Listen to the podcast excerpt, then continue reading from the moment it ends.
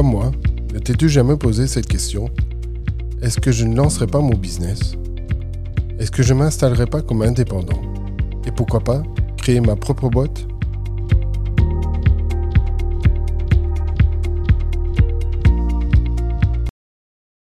A connu cet instant T, qui est le point de départ de tout, le point de départ de son aventure entrepreneuriale.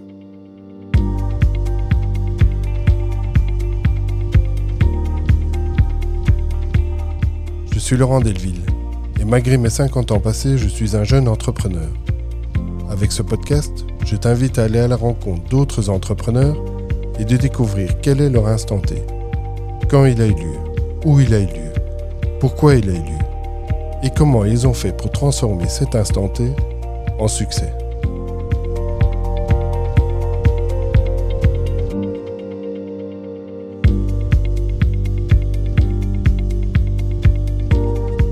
Prêt Alors allons sans attendre à la découverte de mon prochain invité.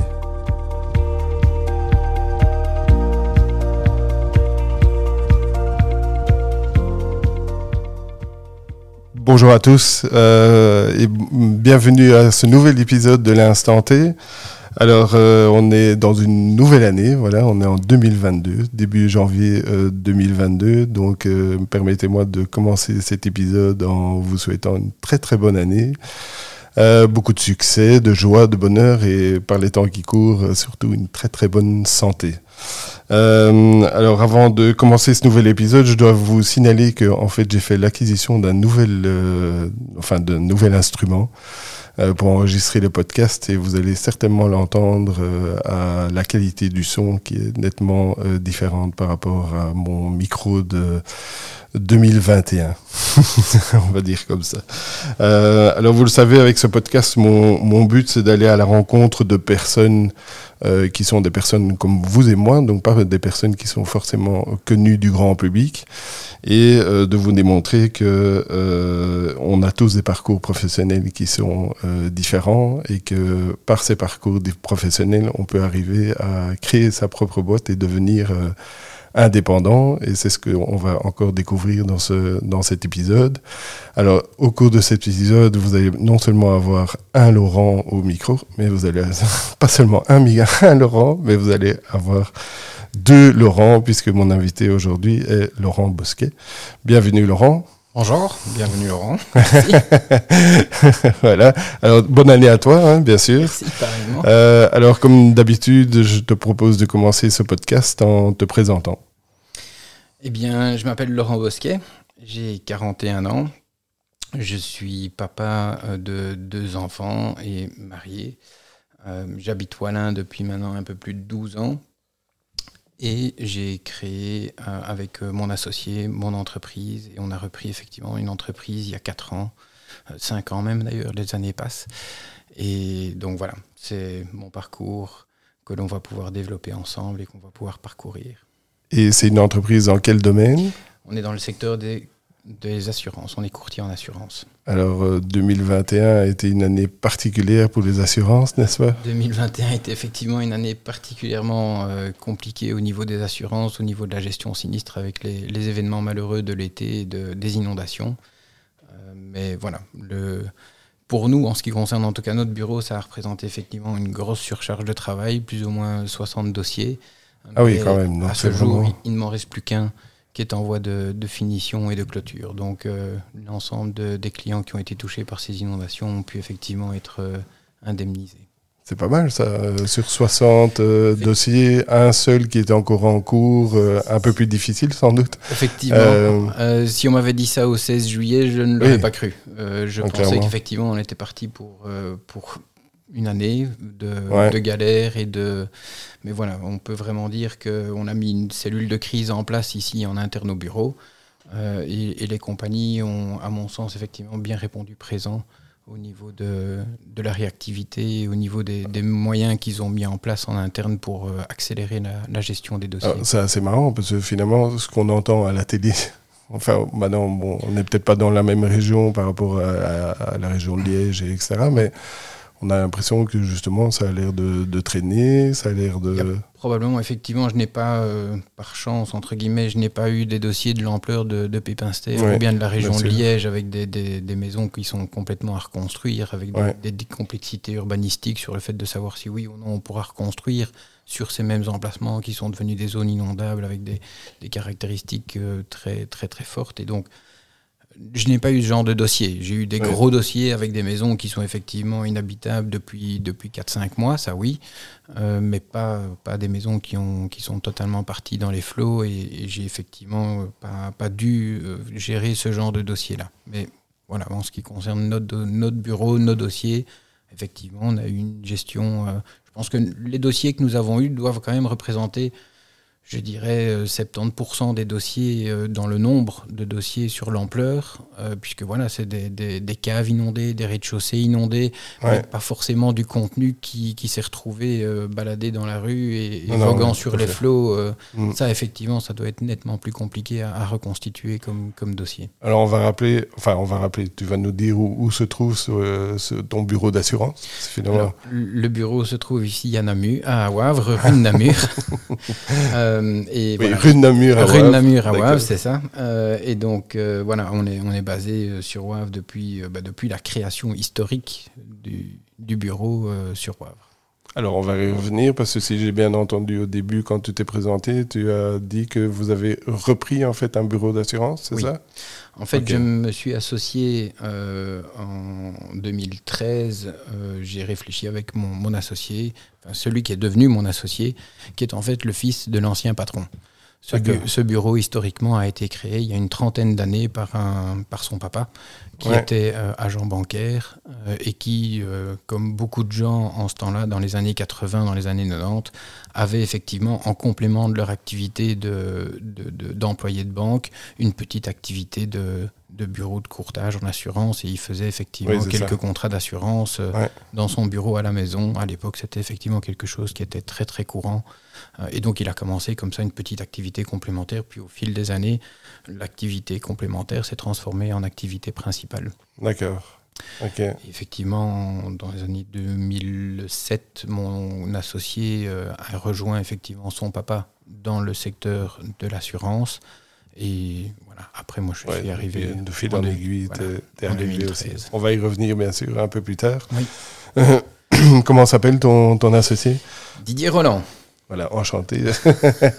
on le salue, bien entendu. Hein. Euh, on l'a croisé, enfin, je l'ai croisé tout à l'heure, mais euh, voilà. Alors, bon, vous le savez, moi, ce qui m'intéresse aussi, c'est de, parcourir euh, ben, le parcours euh, de, mon invité, de voir comment il est arrivé à devenir indépendant et à créer sa, sa propre boîte. Alors, moi, j'ai, euh, je me base évidemment sur LinkedIn et j'ai fait des recherches sur Internet, etc. Mais il n'y a pas, y a pas grand-chose, finalement. Hein. Tu as certainement trouvé des choses sur un professeur canadien. oui, oui, exactement. J'ai un homonyme qui est au Canada qui publie beaucoup de choses sur Internet. Mais c'est pas toi. Mais c'est pas moi. euh, mais par contre, j'ai même pas vu. Qu'est-ce que tu as fait comme étude? J'ai un graduat en marketing management. Que tu as fait où? À l'EFEC, en cours du soir. Ah, ici, euh, à l'EFEC à Bruxelles, à, ce moment-là. D'accord. Ok. Ça, c'est mon diplôme, mais que j'ai obtenu euh, très très tard, puisque je retourne un peu dans, mes, dans, mes, copions. Oui, mon gradué en marketing, je l'ai obtenu à 26 ans. Donc, euh, j'ai Pourquoi passer avant T'as un peu traîné Avant, j'ai effectivement un petit peu traîné dans, sur mon parcours académique qui n'est vraiment pas classique. Euh, j'ai été d'une part euh, ici dans un, collège bien connu dans la région euh, du côté d'Otigny, qui n'était pas forcément le collège qui me convenait, qui convenait très bien à ma sœur, mais qui n'était pas vraiment le collège qui me convenait. j'ai ensuite été en internat, puisque mes parents cherchaient des solutions, puisque ce collège ne me convenait pas, donc ils se sont dit peut-être que l'internat ce sera la bonne solution. Effectivement, ça a été ça a été nettement mieux sur mon, mon parcours académique. C'est souvent la solution qu'on trouve à ce moment-là. Hein. Quand ça ne va pas, on essaye de les envoyer en internat. Mais j'avais beaucoup, de chance. J'avais beaucoup de chance dans l'internat qui avait été sélectionné. Et malheureusement, à cet âge-là, je ne me rendais pas compte de l'effort que ça pouvait représenter pour mes parents. Euh, et donc mes parents s'étaient toujours dit, bah oui, ok, on va faire l'effort financier euh, de cet internat, mais il n'est pas question de payer une année pour rien dans cet internat. Et donc euh, malheureusement, j'ai fait une, Enfin, j'ai fait une très belle deuxième, j'ai fait une magnifique troisième euh, humanité. La quatrième, par contre, je me suis reposé sur mes lauriers. Et à Pâques, je me suis dit, oulala, là là, si je veux pas rater mon année, il est temps que je cravache euh, un bon coup pour la fin d'année. Ce que j'ai fini par réussir au grand étonnement de mes parents, mais mes parents avaient déjà pris la décision en janvier de, de me sortir de l'internat en question. Donc, euh, au revoir Maretsu et retour vers le collège. Donc c'était Maretsu. C'était Maretsu, effectivement. Donc, bien connu. Internat bien connu, effectivement. Euh, oui, assez, euh, à ce moment-là, c'était encore des jésuites à ce moment-là. Où oui, pas, oui, oui bah, c'est toujours. C'est hein. toujours, c'est toujours oui, oui, tout à fait. Donc c'était effectivement. Assez carré, assez droit. Assez carré, assez droit, mais qui correspondait très bien à ce dont j'avais besoin. Puis ça me permettait aussi de faire des, des heures de sport en veux-tu, en voilà, puisque d'une part, on ne perd aucune minute euh, en transport ou ce genre de choses, puisque les premiers cours commençaient, il était 7h45, mais on était sur place, donc on se levait à 7h, on mangeait, on prenait sa douche, on se brossait les dents, et puis on était en classe parce que c'était la porte d'à côté. Donc euh, on, même quand on avait 8 heures de cours, on avait fini, il était 15h15, et puis là on pouvait faire une heure et demie de sport, et puis on avait une heure et demie d'études obligatoires, et puis de nouveau une heure de sport le soir, donc on pouvait vraiment avoir un chouette équilibre entre le sport, les études, et comme tout était organisé, ben, il n'y avait pas vraiment le choix, donc il n'y avait rien d'autre à faire. Pendant l'étude surveillée, ben, à part étudier, à part travailler, il n'y avait effectivement rien d'autre à faire. Donc ça me convenait bien, mais la quatrième, malheureusement, je l'ai pris par au-dessus de la jambe. Et donc, euh, retour euh, ici à Otigny. Ah oui. Et là, finalement, ben, en cinquième, euh, j'ai doublé ma cinquième. Ça n'a pas été, de nouveau, malheureusement, reparti sur de mauvaises bases. Bienvenue au club, moi aussi, j'ai doublé ma cinquième. Et par contre, euh, fin mai 98, euh, donc euh, j'allais j'allais avoir 18 ans. non, j'ai eu j'avais 18 ans, pardon. j'ai eu un accident de vélo où j'ai été renversé par une voiture. Impossible de passer ma session de juin dans la foulée, donc je devais repasser une session complète en septembre. J'aurais clairement pu mourir lors de cet accident, et ah donc passer 18 ans, quand tu te dis, ok, là, tu as 18 ans, tu aurais pu y rester, euh, tu quand même pas fait grand-chose d'agréable sur les bancs de l'école, euh, qu'est-ce que je vais faire de ma vie Qu'est-ce que je vais faire effectivement pour, euh, voilà, pour avoir l'impression d'avoir fait quelque chose dans ma vie Et donc à ce moment-là, j'ai annoncé à mes parents que j'arrêterais les cours. J'avais 18 ans. Excuse-moi, l'accident, T'es resté longtemps à l'hôpital? Non, eu... non, non.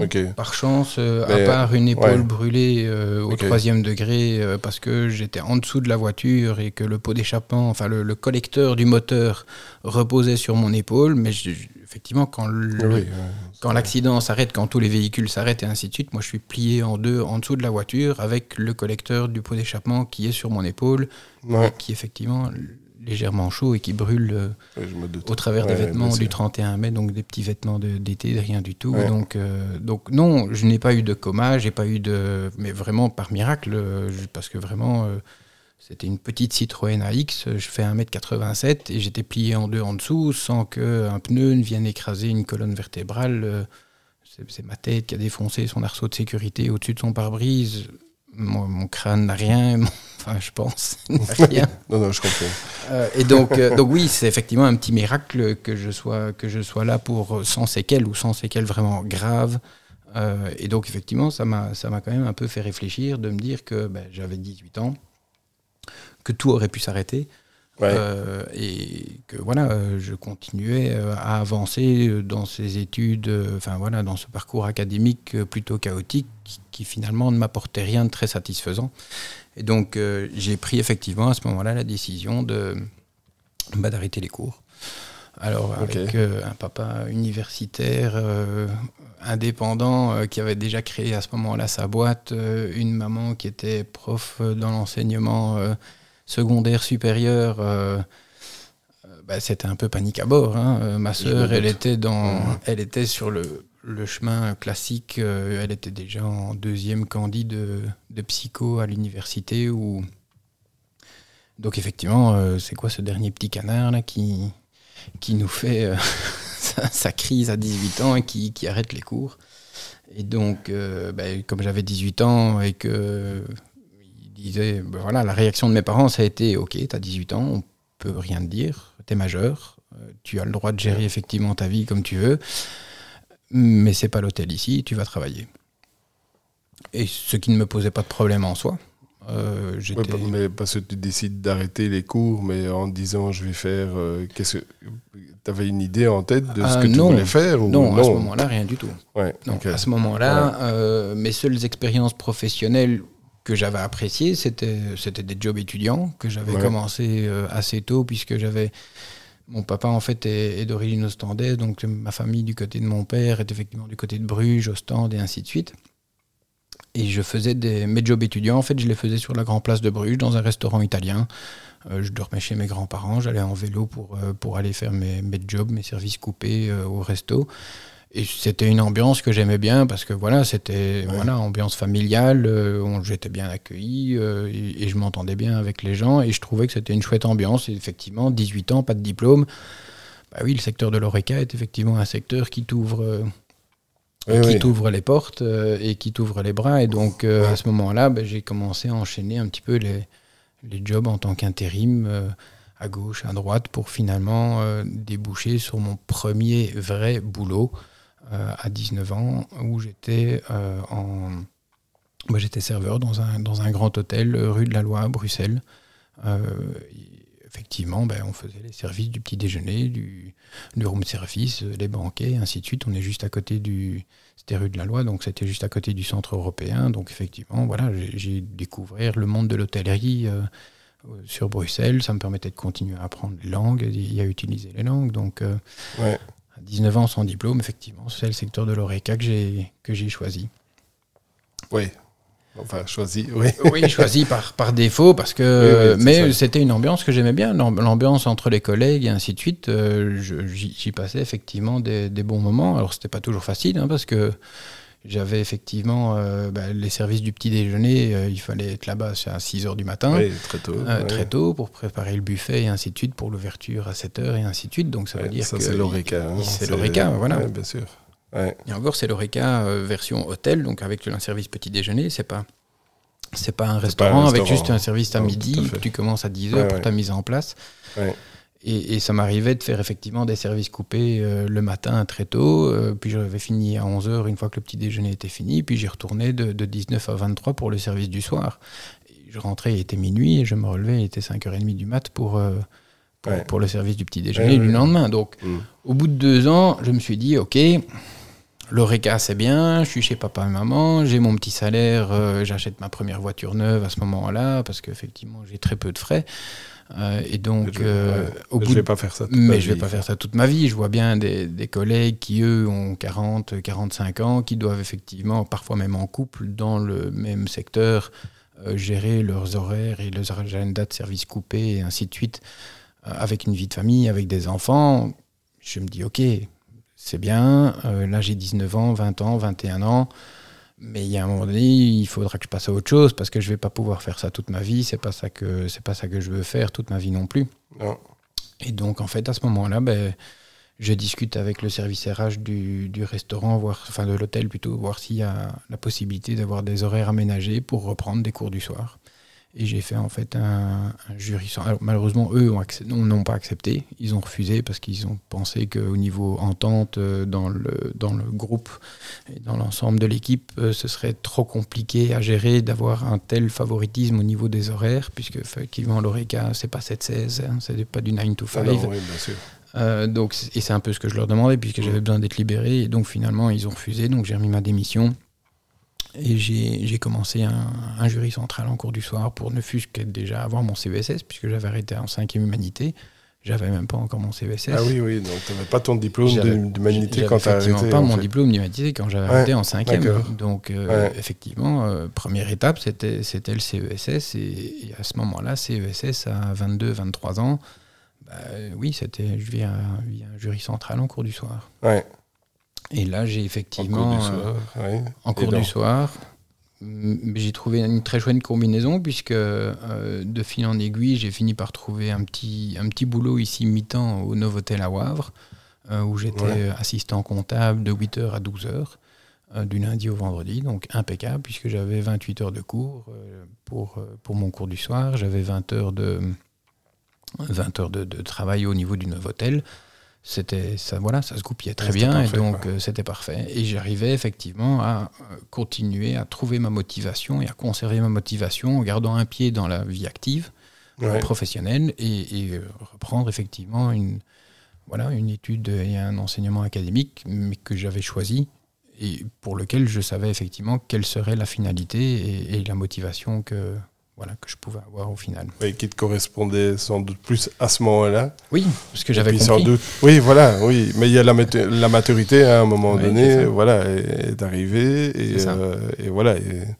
il fallait passer par là pour, pour pouvoir. Euh, il fallait effectivement passer par là pour, euh, pour grandir et pour, pour, comprendre qu'effectivement, même si quand on a 15, 16, 17 ans, ça ne peut sembler qu'être un, un, bout de papier, le diplôme, dans la réalité, après, ça permet effectivement d'ouvrir d'autres portes. Oui, tout à fait. Donc, euh, Donc là, on est quoi? On est euh, 2000, 2001, 2002, dans ces zones-là, à peu près? Mon certificat, oui, mon, c'est de 2001 à 2003. C'est sur deux ans que je fais mon jury central en, cours du soir, où je fais effectivement... Euh, où pendant ces deux ans, tu travailles au, au Novotel Mi-temps mi Novotel et et effectivement. Euh, et puis tu as ton diplôme, le Graal. Et puis j'ai mon premier diplôme euh, le Graal, le CESS. Mais qui n'est pas encore le fameux diplôme dont on mm. parlait tout à l'heure. De... Mais qui n'est pas le diplôme final, puisqu'effectivement, euh, voilà, j'avais trouvé effectivement ma combinaison. C'était pas le plus simple, hein, parce que 20 heures de, boulot euh, plus 28 heures de, cours, ça fait 48 heures semaine, plus. Oui, non, et ainsi de suite. Donc c'est pas le plus simple, mais c'était comme ça que j'arrivais à avancer. C'était comme ça que j'avais trouvé ma motivation. Et j'ai enchaîné directement avec un graduat en marketing management, toujours en cours du soir. Euh, ah au, oui, d'accord. Au niveau du, de l'EFEC à, à Et là, tu travailles encore au Novotel Et là, j'ai effectivement euh, continué à travailler au Novotel. Euh, regarde ses notes. Je regarde mes notes parce que les dates, c'est quelque chose. Euh, et puis, j'ai eu une première petite activité en parallèle comme indépendant. J'avais 25 ans. et à ce moment-là, on entendait beaucoup parler du monde de la franchise. Et la franchise est effectivement euh, un moyen de, rentrer dans le monde de, l'indépendant, euh, tout en ayant a priori les avantages d'une grosse structure derrière qui donne sa marque, qui donne sa structure, qui donne son produit, qui donne son, son, son allez, le, service achat, euh, marchandises, et ainsi de suite. Et à ce moment-là, j'entends qu'il y a un petit magasin du côté de Louvain-la-Neuve qui est à remettre, qui est une franchise et qui était un Fnac Service. Et ah le Fnac Service, c'était effectivement dans le, passage souterrain euh, à côté de. Bah oui, oui, je vois bien. Du, la dame qui vend les hamburgers là, depuis, 40 euh, ans. le Goldie, c'est ça Ou un truc dans le genre, voilà. Pas loin du Goldie, il y a effectivement ce petit magasin franchisé, Fnac Service, euh, qui, bah, qui, qui, était tout simplement à remettre. Ah et donc, je me suis, je me suis lancé dans les tractations avec Fnac pour remettre ma candidature pour la reprise de ce magasin. Mais 2005, c'est aussi euh, malheureusement une période qui est un peu moins simple, dans le sens où c'est des Fnac Service, ben, ça ne tournait que, ou principalement que sur le développement photo. Et 2005, ça commence à être l'avènement du digital, avec effectivement euh, le début de la fin de l'impression et donc les, voilà, le principe même du Fnac Service qui ne tournait que sur le, sur le développement photo, ben, finalement, euh, je crois que j'ai eu droit à 6 ou 7 mois d'activité avant que Fnac France décide que Fnac Belgique devait fermer tous ses franchisés.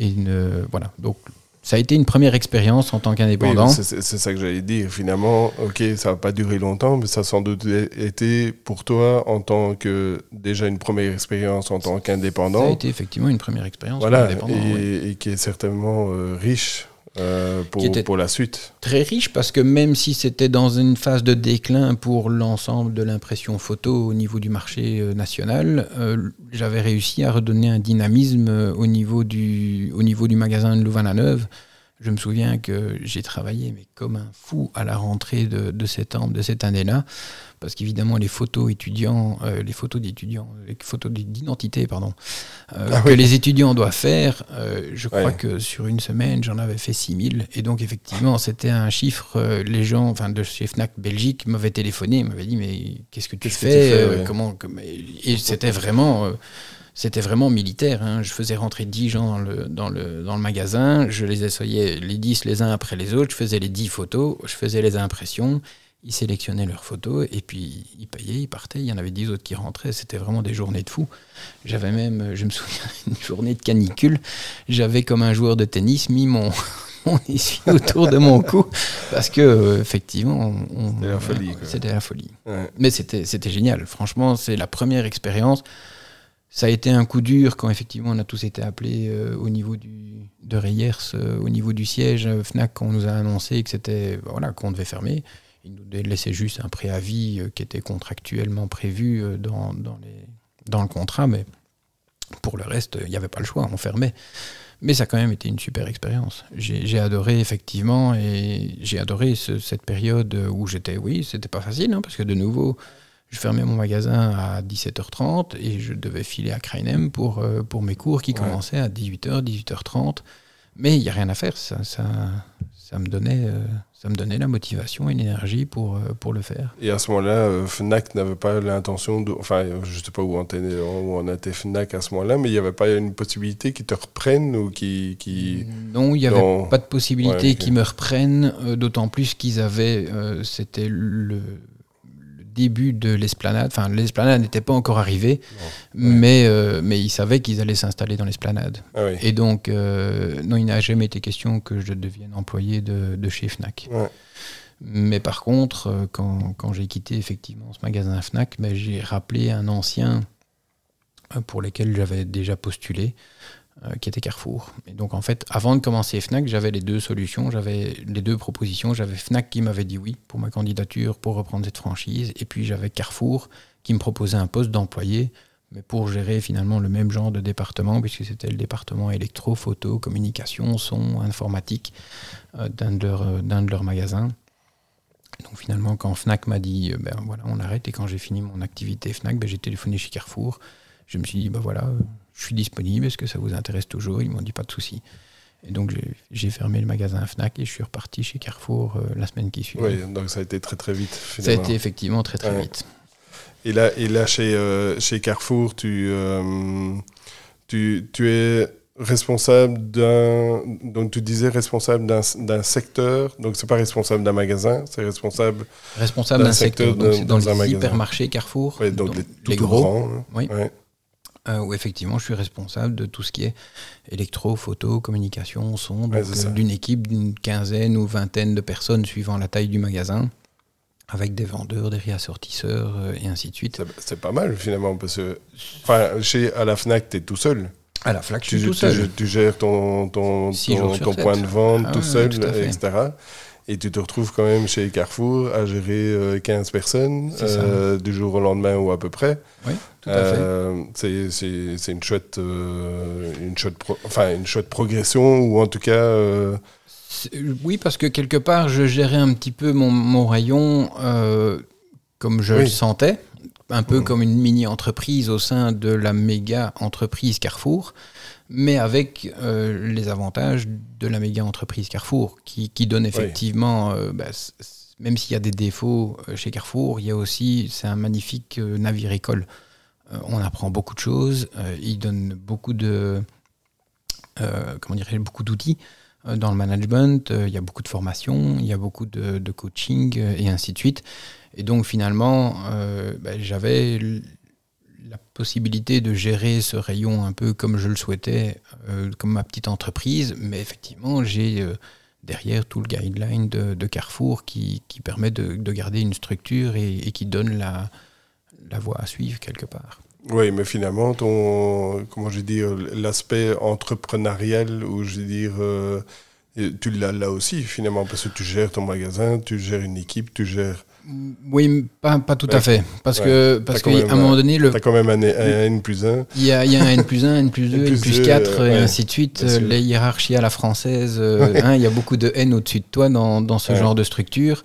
Et, et finalement, euh, quand tu te rends compte de certaines choses qui ne fonctionnent pas euh, sur le terrain, parce qu'elles sont décidées dans des centrales qui n'ont parfois pas toujours la réalité du terrain devant les yeux, euh, tu finis par comprendre que, bah oui, Carrefour, c'est super, tu as, plein de bases qu'on t'apprend, mais euh, à partir du moment, enfin la considération personnelle n'a pas sa place à partir du moment où tu ne suis pas le paquebot.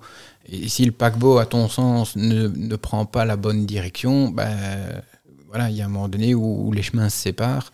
Euh, et effectivement, après cinq ans chez Carrefour, j'ai ben, j'ai quitté, quitté effectivement Carrefour parce que pour moi, même s'il y a beaucoup de choses qui sont bien faites, il y a aussi beaucoup de choses qui sont mal faites et qui ne tiennent pas compte de la réalité du terrain. Oui, et dans ma volonté. Parce que tu as l'impression que tu t'es pas entendu au-dessus. Euh, et que même si tu vois des choses qui ne fonctionnent pas, il faut. tu ne sais pas les changer. Oui, tu ne peux pas les changer parce que tu ne réponds plus à ce que eux demandent et donc tu n'as pas le droit de les changer et donc finalement tu dois continuellement naviguer à contre-courant pour rattraper les, erreurs qui sont décidées au niveau du management. Et, à un moment donné, ça commence effectivement à. C'était quel carrefour? Oh, J'ai eu commencé. Ah, fait plusieurs carrefours J'en ai fait plusieurs, ah euh, puisque j'ai commencé mon écolage euh, sur le plus gros de Belgique, celui d'Odergem. Euh, et puis j'ai eu un, poste du côté de Berkem-Saint-Agathe, donc dans le nord de Bruxelles. Et finalement, c'est Krainem où j'ai eu la plus longue, la plus longue période. Et tu habitais déjà dans les environs ici ou J'habitais à Wavre, oui, je suis wavrier pur souche, moi. Ah donc, euh, je, je, vis à Wavre, effectivement, depuis ma naissance jusqu'à 2009, quand, quand, je quitte pour aller habiter à Wallin. Oui, qui n'est pas très loin. Hein, non, non, euh, qui n'est pas très loin, mais bon, voilà. Oui, oui. C'était effectivement... Euh, voilà, non, non, donc ça, faisait, ça faisait de la route le matin, le ring à traverser dans, dans, toute la, dans toute la longueur quand je devais aller sur Berkem-Saint-Agathe c'était pas toujours le plus simple. C'est ça, oui, c'est pas le plus simple, non. Et j'imagine que tu travaillais le samedi aussi euh, chez et Carrefour. tous les samedis. Ah, ah tous les samedis. Ah, oui, tous les samedis. C'est même euh, difficile mm. d'avoir un samedi. Contractuellement, on doit avoir certains samedis par an, mais sinon, c'est travailler tous les samedis. C'est inscrit dans le, dans le règlement de travail. Donc, évidemment, c'est le jour du commerce par excellence. Donc, euh, effectivement. Et tu quittes Carrefour, euh, alors pour ces raisons-là, et tu quittes Carrefour en sachant déjà où tu vas aller ou... Non. Non. Non, mais Carrefour, tu quittes Carrefour parce que... Je, quitte Carrefour, euh, ben, mon... j'ai rencontré mon épouse chez Carrefour. Ah, ouais. Voilà, ça m'a quand même apporté quelque chose de très bien pour tout le reste de ma vie. Donc, euh, c'est pas que. Voilà, non, chez Carrefour, j'ai effectivement. À la, oui, j'ai rencontré mon épouse, mais je dis toujours à la blague que j'ai appris beaucoup de choses qu'il fallait faire en management, mais j'ai aussi appris beaucoup de choses qu'il ne fallait pas faire en management. Et donc, euh, en 2010, euh, je quitte Carrefour. À ce moment-là, je ne sais effectivement pas ce que je vais faire. Mon épouse est enceinte les deux fois où mon épouse était enceinte, euh, j'ai changé de boulot, donc euh, j'aimais bien la mettre sous pression. Elle a été enceinte combien de fois? Deux fois. Ah, ça, va, ça va alors. Euh, donc en 2010, effectivement, je, je change de, je change d'orientation parce que je, je, sens bien que c'est plus, voilà, je suis plus en accord avec avec, ce, la façon dont ça se passe, avec la lignée effectivement. et finalement, là, je me dirige. Mais outre la lignée de Carrefour, c'est vrai que je reviens sur ce point, mais j'étais avant tout plus d'accord avec la lignée du management à la française. J'avais connu euh, le groupe Fnac, euh, j'avais connu le groupe Accor avec oui. Novotel, euh, j'avais connu Carrefour. et donc le management à la française, je commençais effectivement à avoir fait un peu le tour. Et tu décris comment le management à la française? Bah, des, des, hiérarchies qui n'en finissent plus à la verticale, avec finalement très très peu de possibilités de faire remonter des choses de bas vers le haut. Ça vient toujours euh, des têtes pensantes et ça descend et tu, tu prends ou bien, ou bien tu dégages. Tout simplement, tu prends les choses telles qu'on te demande de les faire ou bien tu, tu dégages. Euh, et donc ça, effectivement, j'en avais un peu fait le tour. Et donc, euh, Est-ce que c'est typiquement français? Enfin, moi, j'ai travaillé pour des des boîtes américaines, c'est un peu la même ah, chose. Hein. peut-être la même chose aussi. Hein. Et les Hollandais, c'est peut-être pas beaucoup mieux, mais en tout cas. puis, euh, Oui, mais chez les Français, j'ai quand même trouvé ça assez, euh, voilà, assez répétitif euh, dans, les différents, dans les différents groupes que, français que j'ai, voilà, avec lequel, dans lesquels j'ai travaillé. Et donc, une chose que je savais quand j'ai quitté Carrefour, c'est que je voulais travailler vers quelque chose qui avait une taille beaucoup plus humaine. et, et, familiale. Voilà, plus familiale. Et à ce moment-là... Donc ben, une PME, quoi. Une PME, exactement. et à ce moment-là, ben, je venais d'acheter ma maison et je venais d'installer des panneaux photovoltaïques sur le toit de ma maison. Et je me suis dit, mais voilà une filière euh, qui, à ce moment-là, on est en 2009-2010, hein, donc c'est une filière qui est effectivement, on est en plein, en plein boom, en plein boom. Exactement. Euh, et donc finalement, bah, je, je, décide de postuler chez la société qui a fait l'installation de panneaux euh, sur mon toit. Et je suis engagé effectivement chez, auprès de cette société qui est Green Energy for Seasons, qui est une, une, société bien connue, qui est maintenant une des seules d'ailleurs qui reste de la période avant la grande tempête qu'ils ont connue, parce que tous les autres ont quasiment euh, mis la clé sous le paillasson, mais eux sont tout, effectivement toujours là. Euh, aussi très connus pour euh, les vérandas 4 saisons, hein, puisque c'est le même groupe, le groupe Maniquet. Mais effectivement, c'est ah une taille humaine. Ouais, ça, je savais pas que c'était le même groupe. C'est le même, le même fondateur ah qui a effectivement créé, créé Green Energy for Seasons en 2003, si je me souviens bien. Et là, on est en plein, en plein boom. Et, là, tu vas, tu t'es engagé comme, comme quoi? Comme, euh, délégué commercial. D'accord. Ouais, donc tu fais du. Donc je fais effectivement. enfin, démarche. Oui, oui, non, mais effectivement, au début, tu euh, tu reçois pas une seule adresse. Donc euh, j'ai ah commencé effectivement mes premiers clients. J'ai été les chercher en porte à porte et dès que euh, dès qu'ils ont vu que le porte-à-porte fonctionnait, ils disent ok, celui-là, celui-là, si effectivement il arrive à nous chercher des clients en porte-à-porte, ben, ils ont commencé à donner des adresses et ainsi de suite. Et donc, euh, mm. oui, là, ça a été euh, une, une, partie très, très agréable, très bénéfique. Je gérais un peu mon agenda comme je le souhaitais. Euh, je recevais euh, mes fiches contact et mes, mes prospects à, contacter. Mais, mais, là, tu n'as plus, plus d'équipe, tu plus. Enfin, c'est fort différent, mais ouais, tu ne recherchais peut-être pas euh, forcément d'avoir une équipe. Je ne cherchais pas spécialement d'avoir une équipe. voilà, je, je, cherchais avant tout de pouvoir m'épanouir dans une, dans une structure à taille humaine, dans laquelle, effectivement, ben, si j'avais quelque chose à dire pour apporter une une modification ou une proposition, oui, là, elle, sûr que elle pouvait être entendue. Et, donc, euh, et donc voilà, cette expérience-là a duré, euh, a duré 4 ans quasiment, jusqu'au moment, jusqu'au moment où il y a eu... Ils ont effectivement euh, voilà, coupé dans les fameux certificats verts et... Et, à ce moment-là, ben, le, le patron fameuse catastrophe à ce moment-là pour Fameuse catastrophe effectivement pour le secteur, mais voilà, pourtant, on était le leader du marché photovoltaïque en Wallonie et on n'arrêtait pas de dire au ministre de l'époque arrêter et diminuer de façon plus drastique les, aides, mais de façon progressive. Et, cette fait de, couper le robinet du jour au lendemain, qui effectivement a créé le bain de sang dans, le secteur, avec toute cette méfiance que, ça a provoqué auprès du, auprès du client, qui, qui finalement se rendait compte, oui d'accord, on vous a donné des certificats verts pendant X temps, mais du jour au lendemain, on vous les a coupés. Euh, qui vous dit que dans X temps, on va pas vous faire autre chose euh, dessus. Et donc, euh, ça a créé une grosse, grosse méfiance sur, sur le secteur dans sa globalité. Ça a été la chute totale. Ah du, jour, au lendemain, tout le monde a arrêté. Tout le monde a arrêté. Donc, donc voilà, le, patron à l'époque avait, avait décidé de, de, de, finalement de mettre tout le monde à la porte. Et en pensant qu'on se battrait tous comme des chiffonniers pour garder notre place. Sauf que moi, 2013, bah, c'est effectivement le moment où euh, je, commence à discuter avec mon associé, bah, maintenant, mon associé de maintenant, d'une possibilité de, travailler ensemble. Alors comment comment est-ce que tu comment euh, comment est-ce que tu connais euh, c'est Didier hein, c'est ça? Comment est-ce que tu connais Didier Comment est-ce que vous vous rencontrez? C'est un ami d'enfance. On ne s'est jamais quitté en fait. Depuis l'école primaire, euh, nos parents, on, voilà, on, habitait dans la même rue, on a joué au foot, euh, on a joué au foot ensemble, on faisait les 400 coups en vélo. donc c'est un ami d'enfance. Donc en fait, on ne s'est jamais, on ne s'est jamais quitté.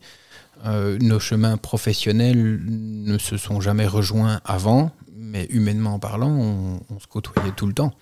On se côtoyait toujours. Je suis parrain de son aîné, euh, il est témoin de mon mariage, je suis témoin de son mariage. Donc voilà, on ne s'est jamais quitté. Euh, on, se connaissait. Euh, et donc là, on est en 2013 et lui avait repris le bureau. On est en 2013 et à ce moment-là, il est avec, il est en tant qu'employé du bureau. C'est ça, de son dans lequel il est rentré. Dans lequel il est rentré avec sa maman. Et donc, euh, son papa commence effectivement en 2013 à, à penser à, la pension. Ouais. Et donc, je lui dis, bah, écoute, euh, asseyons-nous autour de la table. Moi, je quitte un secteur qui est complètement mort et enterré pour les, mois et les années à venir. Mettons-nous autour de la table et puis regardons un petit peu quelle est la, quelle est la faisabilité de, reprendre la société.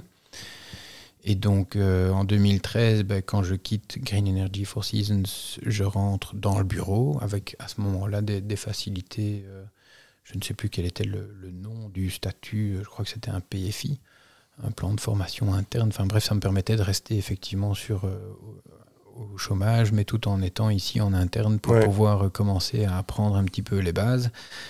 Et puis très vite, je me dis, oui, mais si je reprends une boîte dans l'assurance pour laquelle il y a un accès à la profession, puisque tu ne peux pas... Ouais. Tu ne peux pas vendre des produits d'assurance comme ça sans un accès à la profession, que mon Didier avait déjà. Lui, il avait déjà son, accès à la profession, mais si un jour moi je devenais associé et qu'il lui arrivait quelque chose, je me retrouvais à la tête d'une boîte que je ne pouvais pas faire tourner. Et donc en 2013, ben rebelote, hein, on est reparti en cours du soir. C'est Belfine Academy.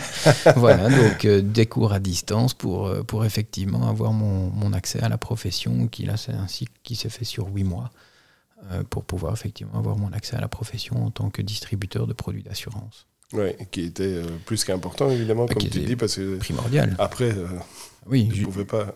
Oui, oui, tout à fait. Oui, non, si jamais il arrivait quelque chose à mon associé, je, ne pouvais pas faire tourner la boîte à moi tout seul. Donc euh, là, ça, ça, ça un non-sens total, évidemment. Oui, tout à fait. Donc voilà. De nouveau. Ton, ton, ton instant T, c'est ça? C'est le moment où tu vas voir ah. Tu vas voir Didier et que tu lui dis écoute, euh, on peut en parler ou... Mon instant T, c'est probablement celui-là parce que c'est vraiment le, le moment où. Voilà, puisque ma réussite entrepreneuriale, elle est ici, elle est ici au niveau du bureau. On connaît une très belle croissance, on a pu engager du personnel. Euh, donc, effectivement, maintenant, cette euh, cet instant T n'aurait pas pu exister si je n'avais pas eu mes expériences du passé. que ce soit mes quelques mois à la FNAC en tant qu'indépendant, que ce soit euh, voilà, les différents... Même, chez Carrefour avec cette expérience. Même chez Carrefour avec cette expérience de gestion d'une équipe sur plusieurs années et, ainsi de suite. Euh, je pense qu'effectivement, l'instant T, ça doit être celui de 2013 où on se met autour de la table avec Didier, de se dire, tiens, est-ce que c'est possible? Est-ce qu'on peut le faire? Est-ce qu'on peut Et donc là, on commence effectivement à regarder un peu les, chiffres du bureau, voir comment faire financer pour, euh, pour l'achat de, départ de cette société. Oui, ça, on va y, on, va, on va y venir. Mais euh, c'est, comment je vais dire, cette fibre de, ou d'entrepreneur, est-ce que, parce que tu disais ton papa est entrepreneur, mhm. Euh, est-ce que c'est quelque chose que tu as toujours eu envie de faire ou, d'être? Je veux dire, avoir ta propre boîte, être indépendant ou... Oui. Oui. Oui, être indépendant, effectivement, c'est quelque chose que j'ai Donc ça allait arriver à un moment donné Ça allait arriver à un moment donné. Je ne savais pas dans quel secteur, je ne savais pas quoi, je ne savais pas quand, je ne savais pas où, ni avec qui, mais je savais qu'effectivement, un jour, euh, je serais effectivement euh, patron ou, indépendant et entrepreneur de ma propre boîte. Ouais. Ça, c'était, oui, je savais que c'était une finalité. Mon papa était indépendant, il, était, euh, il, était, il avait deux boulots. Euh, il avait d'une part une activité d'organisateur de congrès, et d'autre part, il était, il était consultant dans le management du changement. Donc c'est effectivement deux, deux voilà, deux, deux catégories, enfin, comment dirais-je de secteurs dans lesquels euh, il, s'est retrouvé fort différent, mais, euh, mais j'avais des oncles qui étaient euh, dans le chocolat, qui avaient des dizaines de, magasins Léonidas, il y en avait qui avaient des, agences de voyage, des, magasins, donc des indépendants, il y en a effectivement beaucoup dans ma famille, et donc j'ai un peu baigné, j'ai un peu baigné avec, dans, tout avec, voilà, avec tout ça autour de moi. Et puis, oui, je te l'évoquais tout à l'heure, mais j'ai un, un souvenir de jeunesse euh, que je redécouvre maintenant puisque je le transmets à mes garçons.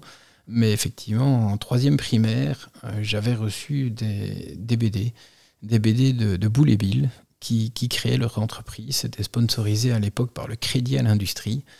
Euh, et effectivement, c'était une histoire de, de Boule et Bill, qui, étaient des personnages d'enfance que, dont j'aimais bien les bandes dessinées. Mais là, c'était quelque chose qui était vraiment spécifiquement par le Crédit à l'Industrie pour pour promouvoir tout simplement l'entrepreneuriat avec Boule qui voulait s'acheter un nouveau vélo. Son papa refusait de lui payer et que donc Boule a décidé de créer une petite entreprise pour construire des nichoirs et avoir de l'argent pour pouvoir acheter son, son vélo. Et effectivement, cette BD, je l'ai toujours gardée. D'ailleurs, oui, je la, je la, transmets maintenant à mes, à mes garçons qui, qui, la lisent et qui la découvrent et qui sont aussi euh, émoustillés quelque part par, euh, par cette capacité de créer quelque chose, de pouvoir le vendre, de retirer un bénéfice et de pouvoir s'acheter un vélo euh, aux yeux d'un enfant de, de 9-10 ans, ben, effectivement, c'est une finalité en soi. Ouais, euh, déjà à ce moment-là, ce livre, je l'ai toujours conservé, mais je le lisais vraiment avec plaisir, même si je connaissais l'histoire absolument par cœur. Ouais. Donc oui, la fibre entrepreneuriale, la fibre entrepreneuriale elle, elle, est vraiment, là. oui, elle est vraiment là maintenant. L'instant T proprement dit. Est-ce que c'est cette BD Est-ce que c'est mon accident de voiture quand j'ai 18 ans où je me dis non, là, il faut que je quitte ce, enfin, le, le, le, le cursus académique catastrophique que, que, je faisais à ce moment-là pour finalement mettre le pied à l'étrier dans un monde du travail qui finalement me fait retourner par après dans le monde, euh, dans, dans, à l'école et sur les bancs de l'école pour aller chercher des diplômes en cours du soir et ainsi de suite. Euh, L'instant T proprement dit, je pense qu'effectivement c'est plutôt 2013, la dernière fois où effectivement je, je me mets autour de la table avec, euh, avec mon associé et qu'on se dit tiens, regardons ensemble si c'est possible. Ouais. Euh, et alors à ce moment-là, bon, vous discutez, etc. Alors tu parlais de part, comment. Euh, maintenant, vous êtes, vous êtes associé. associé. donc il n'y a, plus, il a plus le papa et la non. maman de, de, Didier. Ça dans, a pris trois ans et demi. Hein. Ah oui. Okay. avril 2017, ça c'est vraiment le rachat proprement dit. Donc entre le moment de 2013 où l'idée germe, oui. Euh, l'idée du départ à la pension du papa, euh, l'idée de s'associer pour reprendre, l'idée où moi je commence à faire des cours pour finalement oui, apprendre oui, le monde de l'assurance euh, et ainsi de suite. Et, et, et avoir ton accès à la profession. Avoir mon accès à la profession. et, et, puis, puis il n'y a pas que l'accès à la profession, il y a aussi le terrain. J'ai bien plus appris non, oui, en étant présent sur le, au bureau que, que, que dans mes syllabies. Mais euh, donc effectivement, c'est avril 2017, euh, vraiment oui, parce que le moment. Le où... monde de l'assurance, tu le connais pas du tout. Non. À part avoir l'assurance de, ta, de ta voiture. Euh, la voiture euh, de ta maison, et de l'incendie. Euh, voilà, voilà. c'est ça. Oui, tu Comme tout le monde, je payais quoi. mes primes d'assurance et je râlais quand j'avais ma carte verte à mettre dans Voilà, la voiture. Exactement. Pour le reste, Ouais. effectivement, je ne connaissais pas grand-chose sur, euh, sur le monde de l'assurance. Mais tu as appris sur le terrain. Mais j'ai appris euh, effectivement sur le terrain, mais qui, à mon sens, au fil de mon expérience, ça reste quand même une des meilleures écoles. Ouais, le, Le- terrain, le- le terrain, le est terrain- dans le bain. Le euh, terrain dans le bain, et toujours ce mix entre la partie académique en même temps que le terrain. Ah oui, ouais. Finalement, que ce soit dans le marketing, que ce soit dans, dans, dans l'assurance, j'ai toujours vraiment beaucoup plus appris en étant dans les cours du soir, tout en gardant un pied dans la, dans la vie active professionnelle. Alors, donc ça, c'était en 2013. Le début de la réflexion, c'est en 2013. ouais. est en 2013. Est-ce qu'aujourd'hui, en 2021, tu suis encore des cours Je Euh, pour- ne suis plus de cours proprement dit, mais j'ai une Non, je obligation dire, de as- recyclage. Voilà, c'est ça. Ah oui, toujours- ouais. On a une obligation de recyclage Ouais. dans le monde de l'assurance qui m'impose effectivement pas des d'avoir. cours parce que, mais euh, Mais, mais oui, si, il y a encore toujours des formations. Euh, ça, encore aujourd'hui, je, je me suis inscrit formé, pour, en fait. je me suis inscrit pour deux heures de formation sur un, pro- un produit bien spécifique Ouais. euh, parce qu'effectivement, il me faut au minimum euh, X points de, de formation par an pour moi et pour l'ensemble de mes collaborateurs. Donc il y a, il y a une imp- légalement oui, parlant, ça on c'est est ça, imposé. c'est obligatoire, de la profession. absolument, de la Tu es obligé de les suivre et si tu les suis pas, ben, tu Ah, tu peux n'as perdre- plus ton accès. Tu à peux perdre ton agrément, effectivement. Ouais, ça, En cas de contrôle. Ouais, non, non. Euh, alors on parlait de parts et etc. Donc actuellement vous êtes à comment vous êtes à 50-50 dans la société on est à c'est 50-50, oui, 50-50? tout à fait. Oui. C'est une volonté ça d'être à 50-50 et pas d'avoir euh, Oui, l'un à l'un à 75 51, et- l'autre oui, à oui, 49, c'est ça. euh, non. ouais non. Et même si d'un point de vue pratique au début, c'était effectivement 51-49, dans la réalité, on n'a jamais agi comme ça. Enfin, avant tout, Didier est un ami, est mon meilleur ami, euh, et on n'a jamais... on, on- non, on a toujours cherché effectivement à faire 50-50, on n'a jamais pris une décision euh, tout seul de notre côté quand ça avait une, une décision importante ou ce genre de choses. On, voilà, on se réunit euh, très souvent, on s'entend au téléphone euh, si on ne se voit pas tous les jours. Donc effectivement, on discute de tout. et on, voilà, c'est vraiment un projet commun qu'on a et, et on a une vision qui est. Et on dit souvent que travailler avec un ami, ça peut être dangereux, ça peut être.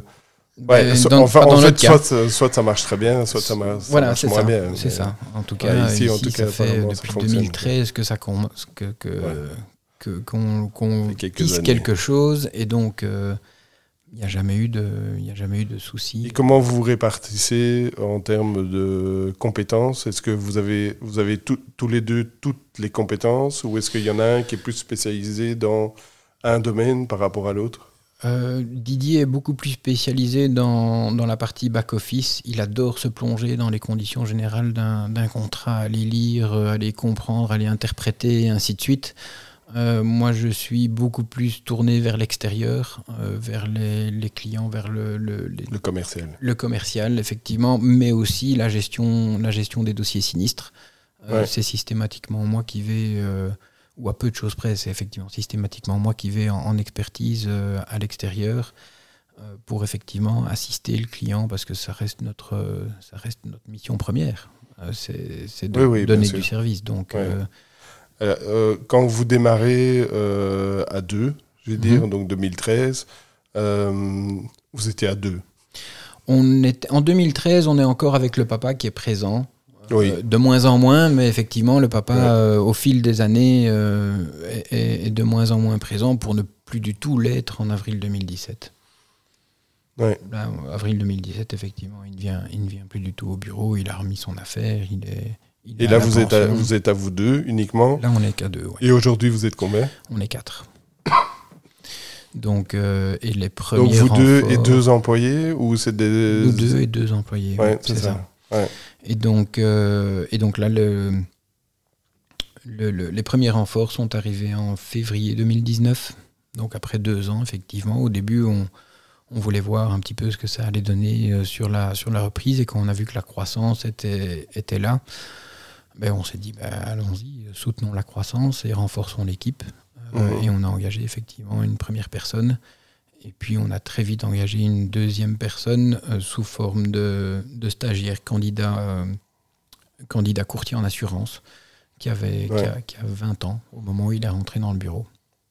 Mhm. Donc finalement, qui était un peu comme moi quand j'ai commencé à, chercher, mon, à chercher ma, ma voie tout en travaillant et en faisant, euh, en faisant mes études. C'est ce, que lui, c'est ce que lui a fait durant deux ans jusqu'en août euh, de cette année de 2021 où on lui a offert son, son CDI. Parce qu'il avait terminé ses, deux années de stage. Ces deux années de stage. Euh, qu'est-ce qui.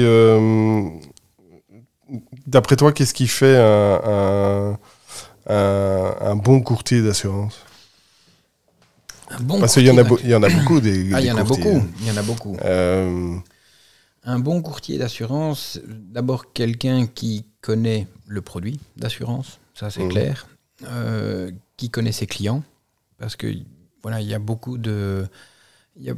Il, est impossible d'être de, un bon courtier si tu connais pas bien le client, parce que tu sais pas quels sont ses besoins, si, si la, la, personne ne te donne pas les informations, ou si si tu n'as pas une vue globale sur ses besoins, tu ne sais pas lui proposer des, services en, rapport avec ses besoins. Donc c'est effectivement euh, quelqu'un qui est, qui est à l'écoute euh, qui, et qui, qui, veut avant tout donner du service. Parce que c'est ce que je dis sans arrêt à mes, à mes collaborateurs, la seule chose qu'on a à vendre, c'est du service. Donc, quand on, a un client qui, appelle, euh, ben déjà, il faut qu'on puisse décrocher. Quand on a des mails qui, arrivent, il faut qu'on puisse les traiter dans un délai euh, qui soit correct et non pas à 10, 15, 20 jours, comme, comme j'ai déjà pu l'entendre dans, dans, dans, dans d'autres bureaux, parce qu'effectivement, là, ça, ça ne, ça ne, suit pas. Et donc, ça, c'est peut-être la taille de la, de la société qui fait qu'on peut être oui, c'est la taille ou c'est aussi parfois la philosophie. Ouais. Euh, il y a de la place pour tout le monde. Je dis toujours que le soleil brille pour tout le monde, mais effectivement, quand je vois des, des bureaux de courtage qui sont ouverts 6 euh, à 8 heures par semaine, je me dis, mais comment est-ce que les gens font? Comment est-ce qu'on peut s'organiser pour arriver à... Nous, voilà, nous, on est ouvert de 9h à 12h30, 13h30, 17h, du lundi au vendredi, en dehors de 16h, on peut encore faire des rendez-vous en soirée, ainsi de suite, quand, quand c'est pas possible. Donc, Et sur ces heures-là, euh, ces heures d'ouverture, effectivement, on, met un point d'honneur à ce qu'on soit joignable, à ce qu'on soit accessible. Quand, quand tu démarres euh, ton aventure ici, alors le, nom c'est... À l'époque, le nom c'est le bureau d'assurance des Carmes, parce que le bureau ah physiquement se trouvait dans la galerie, des, Carmes de Wavre, qui était un, mouroir sur la fin. Et donc effectivement, ils, ont, ils ont déménagé ici rue de Namur. Euh, et effectivement, après, après la reprise en 2017, ben, avec mon associé, euh, qui avait aussi envie d'une part de changer le nom, euh, puisque c'était passé, mais de façon, je ne vais pas dire non officielle, mais de façon purement commerciale, c'était passé à, Bureau Roland. il avait aussi envie que, que, mon nom soit, soit repris dans le nom. Et donc à ce moment-là, on a, on a un peu réfléchi sur le logo, sur le nom, pour effectivement trouver l'appellation finale, bon, qui n'est pas une révolution. pas bah non, non. mais voilà, c'est simple, c'est simple, c'est direct, c'est clair. Euh, voilà, les gens savent effectivement euh, auprès de quel bureau ils sont. Non, par contre, moi, la première fois que j'ai vu Roland Bosquet, je me suis dit, ah, ça c'est. Euh, c'est un bureau d'assurance qui appartient au papa de, de Laurent, hein, et qui pourrait s'appeler Roland, mais ah non, en fait, non, rien à voir. C'est Roland, avec, deux avec deux tu l'as vu. Tu l'as vu. oui, oui, je l'ai vu, effectivement. Euh, Maintenant, ce que, ce que moi j'ai remarqué aussi en parcourant votre site, euh, votre site internet, hein, donc mm rbassurance.be, oui. euh, tu parlais de, proxi enfin, de proximité ou en tout cas de, de réponse par rapport à la clientèle. Mhm. J'ai vu qu'il y avait un, un, bouton simplement WhatsApp, ce qu'on ce qu'on ne voit pas dans, sur tous les, euh, tous les sites, euh, les sites internet. Donc ça répond bien à cette demande. C'est un moyen super pratique qu'on a mis en place il y a peut-être 3-4 ans et ça marche du tonnerre. C'est un numéro WhatsApp qui effectivement ne sert que. On, ne sait pas nous appeler, on sait nous envoyer un message, euh, on sait nous transmettre des documents. Les gens adorent, ils ont parfois plus simple de transmettre des photos via WhatsApp que via, que via mail, quand il y a un dossier sinistre, ah quand il y a un document administratif à nous transmettre, et ainsi de suite. Les gens ont plus facile de le faire par WhatsApp euh, que, que, que, par mail. Et donc, effectivement, c'est encore un moyen de communication en plus. Euh, qui nous permet de, de, rester effectivement joignable, accessible. Euh. Et vous surfez assez, vous, vous, surfez pas mal sur, euh, je veux dire, la partie réseaux sociaux, et etc. Bon, parce qu'on pourrait se dire les assurances sur Facebook, qu'est-ce qu'on va raconter par rapport aux assurances sur Facebook? Oui, c'est pas un produit très sexy, hein, c'est sûr que. Par contre, voilà, quand on va voir votre page, euh, bah, vous postez très régulièrement, vous faites beaucoup, enfin, il y a pas mal d'informations qui circulent par, euh, par, par ce biais-là.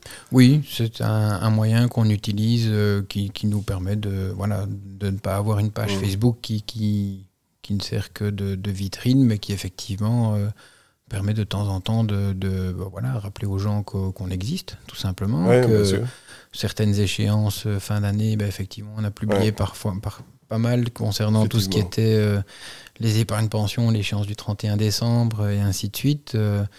et donc voilà, là, le salon de l'auto, je pense qu'on a effectivement des publications qui sont prévues autour de l'assurance auto, même si le salon de l'auto est virtuel. Il n'a pas lieu. il, a quand même lieu, virtuellement. Voilà, il a lieu virtuellement dans la tête de tous les Belges ou de tous les concessionnaires. C'est le salon de l'auto au mois de janvier, puis il y a Batibo en février. Donc, euh, est-ce que, est que ça, c'est des, des, euh, des, moments qui sont importants pour vous? Est-ce que vous voyez vraiment par rapport au salon de l'auto, par rapport euh, à Batibo, qu'il y a des pics en termes de demande par rapport à ces, par rapport à ces salons-là? Salon de l'auto surtout, oui. Le, le, le, produit auto, parce que finalement, on change beaucoup plus d'auto que de maison. Euh, et donc, effectivement, on envisage de plus en plus, au moment d'un changement de véhicule, qu'on on est bien obligé de se renseigner pour son assurance et donc de prendre peut-être des garanties en plus, omnium, assistance en cas de panneau, ce genre de choses.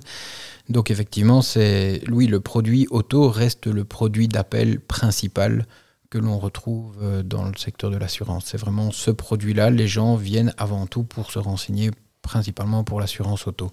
Et puis après, on, parle effectivement du reste parce que c'est parfois indissociable. Et justement, en parlant du, du reste, alors moi, moi je n'y connais pas grand-chose en assurance, à part le fait que effectivement j'ai une assurance pour ma bagnole. C'est que tu as un bon courtier. Mais je suis obligé.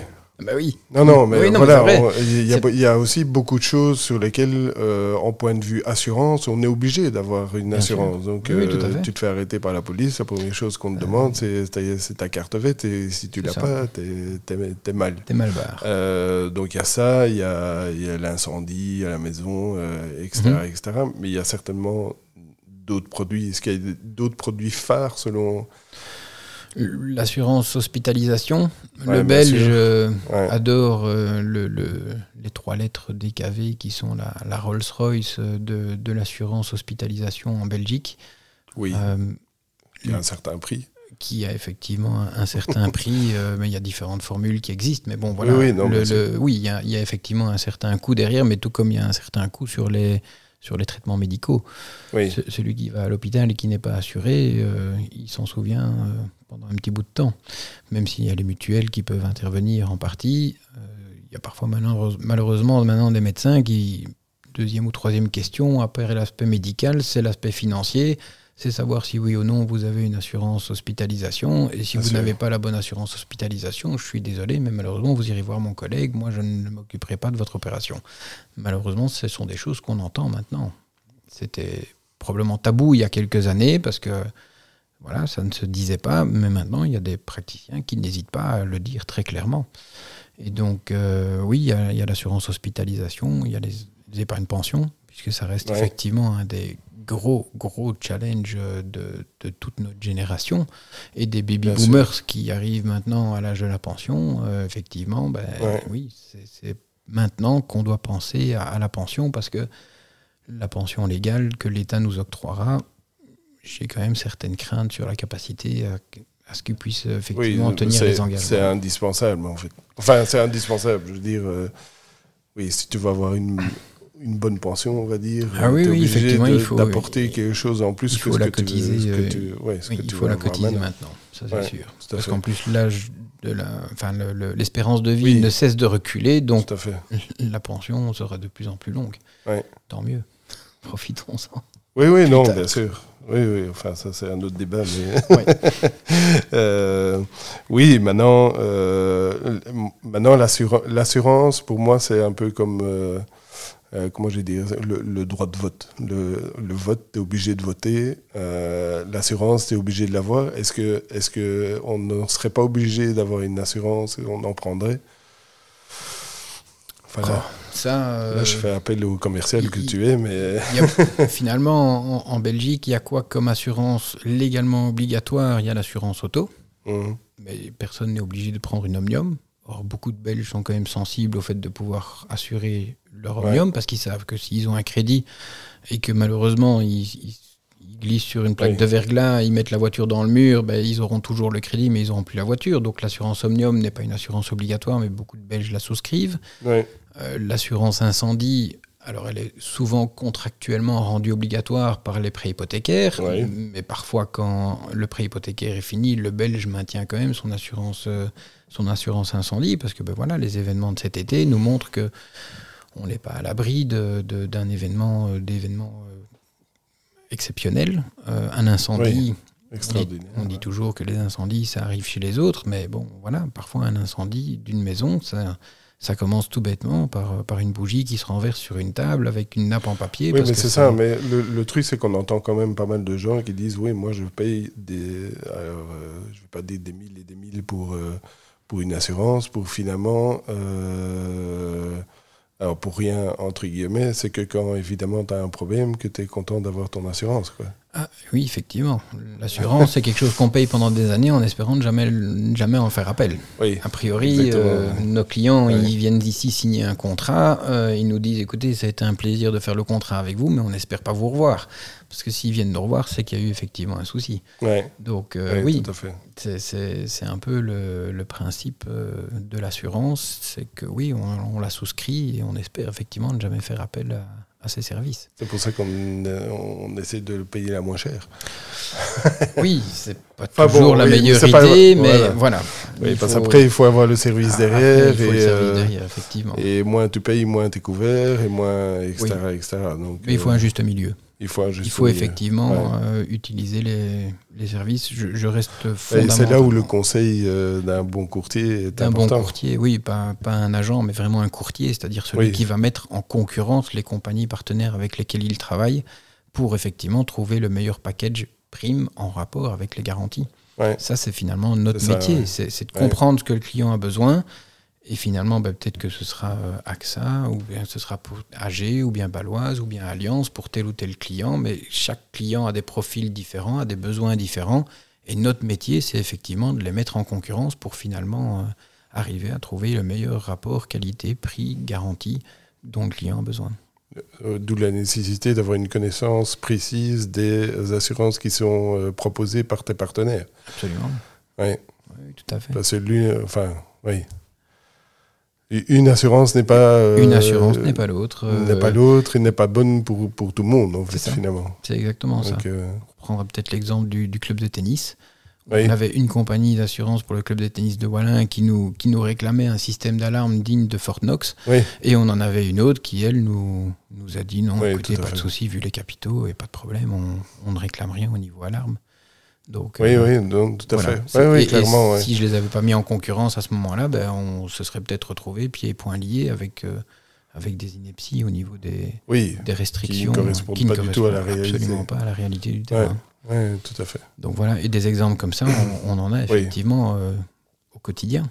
Oui, je me doute. Des, compagnies d'assurance qui nous mettent gratuitement, entre guillemets, enfin non, qui, qui les intègrent automatiquement dans leur garantie de base des des, garanties concernant les piscines pour les gens qui n'ont pas de piscine, ça n'a effectivement pas de sens parce que même si c'est gratuit, entre guillemets, dans le package de base, ils le payent quelque part. Donc si je trouve une compagnie qui arrive à me faire faire du à la carte sans couvrir le risque lié aux piscines, bah, ce sera cette compagnie-là qui aura effectivement une, un avantage. Donc, euh, tout à fait. C'est ça notre métier. C'est vraiment comprendre les besoins et, arriver à, trouver le meilleur package d'assurance pour, euh, alors je vois, je vois ici, euh, donc là j'ai juste été euh, sur, sur, votre site internet et euh, il y a un pop-up qui vient directement, qui est un pop-up sur les, les voitures, les voitures électriques.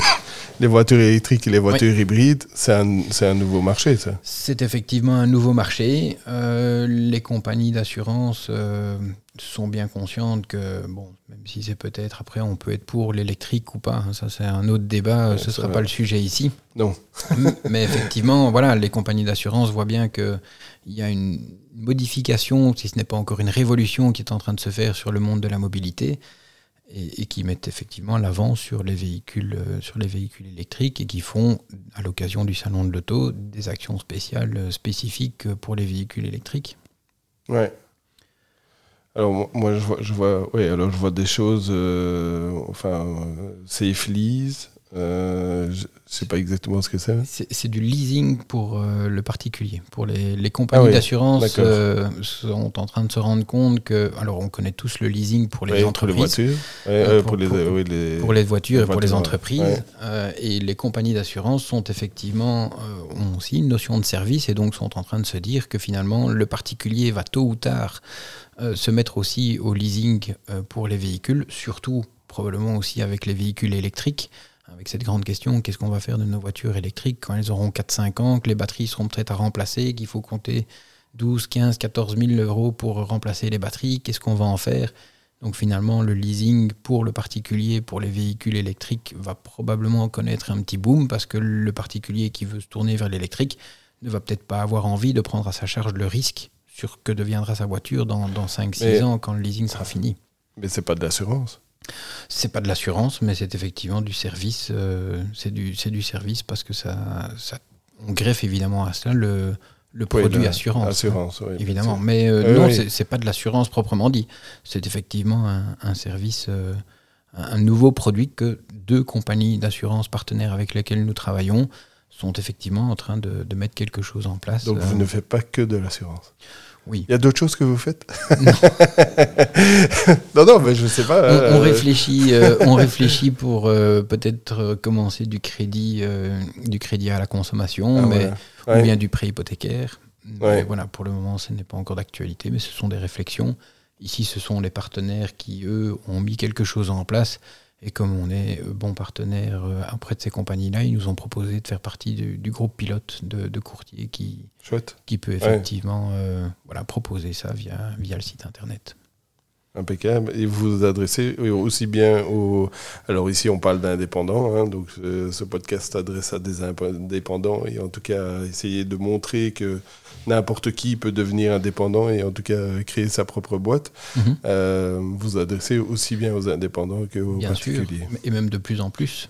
Euh, la plus grosse croissance que l'on connaît, c'est effectivement auprès de nos clients PME et entreprises, parce qu'ils ont tous le besoin de se focaliser sur leur core business et, et, d'outsourcer tout ce qui est effectivement euh, service. Alors on voit de plus en plus les secrétariats sociaux maintenant qui sont des, mastodontes, mais qui, effectivement aident les petites PME pour euh, toute la paperasserie de, quelques employés. Ça ne vaut pas la peine d'engager un RH pour, euh, pour effectivement quelques membres de personnel. Et donc les secrétariats sociaux ont depuis bien longtemps maintenant euh, se sont installés pour outsourcer tout ce qui était en rapport avec cette activité-là. La comptabilité de plus en plus et le secteur de l'assurance de plus en plus. Ce sont des choses qu'on externalise euh, Ce sont des choses qu'on externalise très facilement. Ça nous permet de, nous focus, de, rester focus sur, euh, sur notre core business et, finalement on a une personne de contact pour, pour, pour tous nos problèmes d'assurance, que ce soit l'assurance en responsabilité civile, responsabilité professionnelle, la voiture de l'entreprise, la camionnette de l'entreprise, le, bâtiment, l'entrepôt, euh, les marchandises et ce genre de choses. Oui, tout ça effectivement est, est de plus en plus outsourcé, donc nos clients sont de plus en plus des PME. Et euh, quand tu dis forte croissance, euh, de quel ordre ah, depuis, depuis 2015, on est effectivement sur une, sur une croissance à deux chiffres. Ah Donc là, on commence à avoir les résultats de, de, de, 2021, hein, puisque les derniers chiffres tombent maintenant. Et, donc, effectivement, on va, on va frôler les, les 15% de croissance sur l'année 2021. Donc, même s'il y a eu beaucoup de gestion de sinistres, on a eu aussi une belle croissance au niveau du, du nombre de clients, au niveau du nombre de contrats et ce genre de choses. Donc, euh, donc c'est bien. Donc c'est très bien, effectivement. on ne s'en plaint pas. Non, non, c'est sûr, c'est un. Oui, et puis 2021, bon, euh, il y, a, le Covid, évidemment. Est-ce que, est que le Covid, dans, euh, dans les demandes, dans, les, euh, dans, ce que, dans ce que vous proposez, etc., a eu un impact également? Alors, sur les produits que l'on propose, relativement peu. Le seul produit qui a vraiment été impacté par, euh, par le Covid, euh, c'est tout ce qui était assurance annulation. Où là, effectivement, avant, les causes Covid euh, bah, n'étaient tout simplement pas envisagées. En 2018, si j'avais proposé à mes clients une assurance annulation pour une épidémie ou une pandémie mondiale, on m'aurait regardé avec des yeux, mais qu'est-ce qu'il veut me proposer comme produit? Ben Maintenant, effectivement, dans les assurances annulation, c'est des, des, améliorations ou des, modifications qui ont dû être apportées. Euh, il y a eu effectivement des, on a fait pas mal de gestion parce qu'il y, a des, il y a des secteurs qui ont été à l'arrêt complet. Hein. Tout le secteur Oreca, donc tous nos clients Oreca, effectivement, on a dû euh, les assister, les aider pour euh, bah, soit euh, négocier des plans de paiement, soit avoir des, réductions au niveau des primes pour leur permettre effectivement bah, de, de, maintenir la barque durant cette période qui a été fort compliquée, que ce soit pour l'Oreca ou pour d'autres secteurs qui ont été à l'arrêt.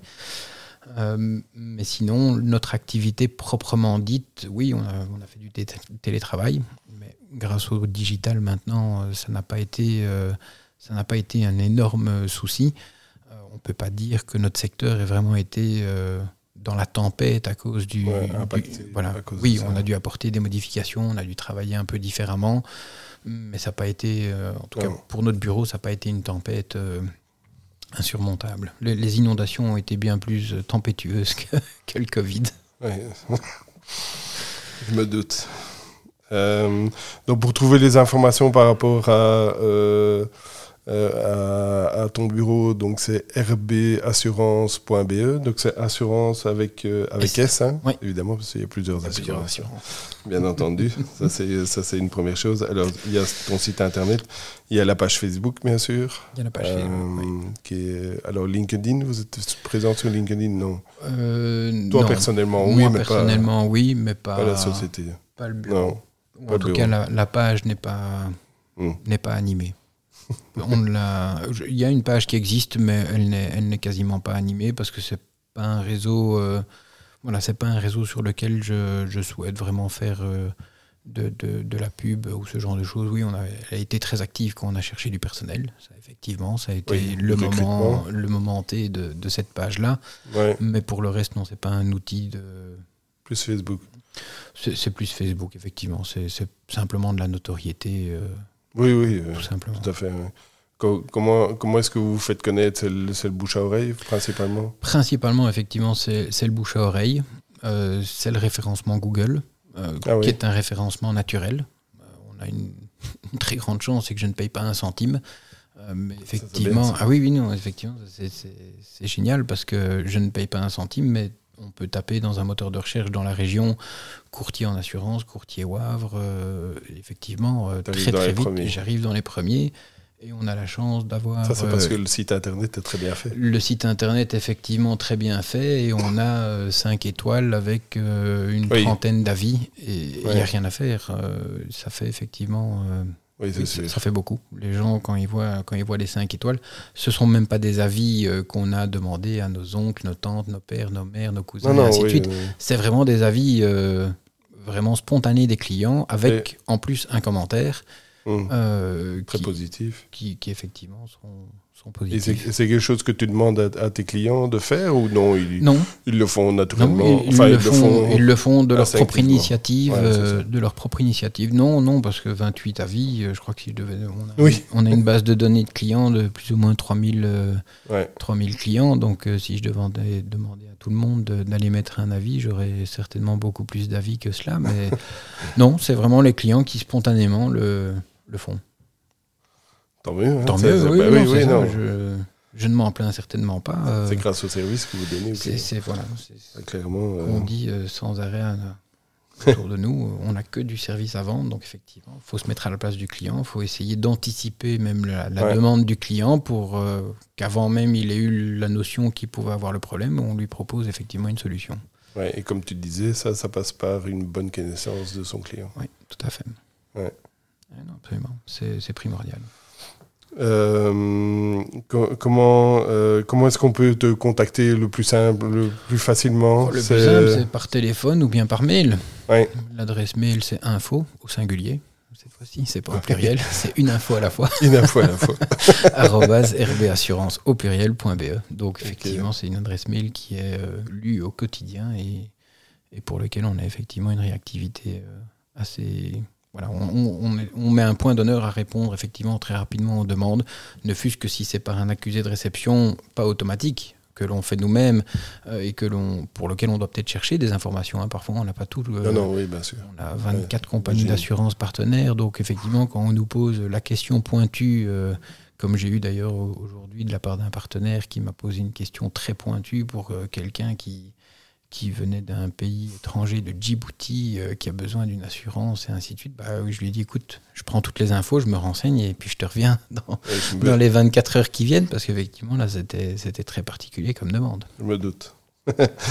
Euh, pour, pour toi, réussir, ça, ça veut dire quoi? Réussir, ça veut dire quoi? Oh, Ça veut dire euh, déjà accepter, accepter l'échec, accepter la difficulté, euh, prendre le temps de, de la comprendre et de l'observer. Euh, donc euh, parfois il faut aussi sortir le nez du guidon et, et prendre la vue d'hélicoptère pour arriver à, à prendre en compte Ouais. tous, les, tous les tenants et tous les aboutissants. Mais réussir, c'est. Oui, je dis toujours que dans ma vie, moi, je veux être heureux. Donc, c'est effectivement être moi heureux, euh, que mes collaborateurs, que mon associé soient effectivement heureux et épanouis dans, dans, le, dans, dans ce qu'ils font. Ouais. Parce que c'est comme ça qu'effectivement, ils auront envie d'aller plus loin pour aider, pour aider et pour servir nos clients. Et puis voilà, réussir pour moi, c'est avant tout être heureux dans ma vie, que ce soit privé, professionnel. euh, et, et pour ça, oui, j'ai- esprit d'analyse euh, avant tout. Je suis très très cartésien, Ah oui. donc euh, je suis euh, voilà hypothèse, thèse, conclusion, et, et puis parfois bah, c'est pas la bonne conclusion, donc on modifie un petit peu et puis on ajuste euh, au fur et à mesure. Ouais. Mais oui, réussir pour moi c'est Est-ce que, est que tu as une, euh, une journée type? Est-ce que tu as. euh, oui. mes journées type, euh, bah, je me lève, mon épouse partant très tôt euh, au travail, c'est moi qui m'occupe des garçons le matin. Donc euh, tous les matins, on a notre petit moment avec les garçons et on prend le petit déjeuner. On, on se prépare, je les dépose à l'école, j'arrive ici à 8h45 et puis voilà, la, journée. Ils sont à l'école ici à Wavre Ils sont à Wallin. À Wallin, ah bah oui, à Wallin. centre. et donc je les dépose le matin. Euh, la journée de boulot euh, se passe en théorie jusqu'à 17h30, 18h. Je rentre, je retrouve ma petite famille euh, et ma petite femme pour une, pour une soirée. Voilà, on mange, on met les enfants au lit. Et puis après, bah, peut-être que je reprends mon, ordinateur au bureau, euh, du bureau pour, euh, pour, à la maison pour euh, lire deux, trois mails ou, répondre. Parce que oui, la vie d'indépendance, c'est pas que du 9 to 5.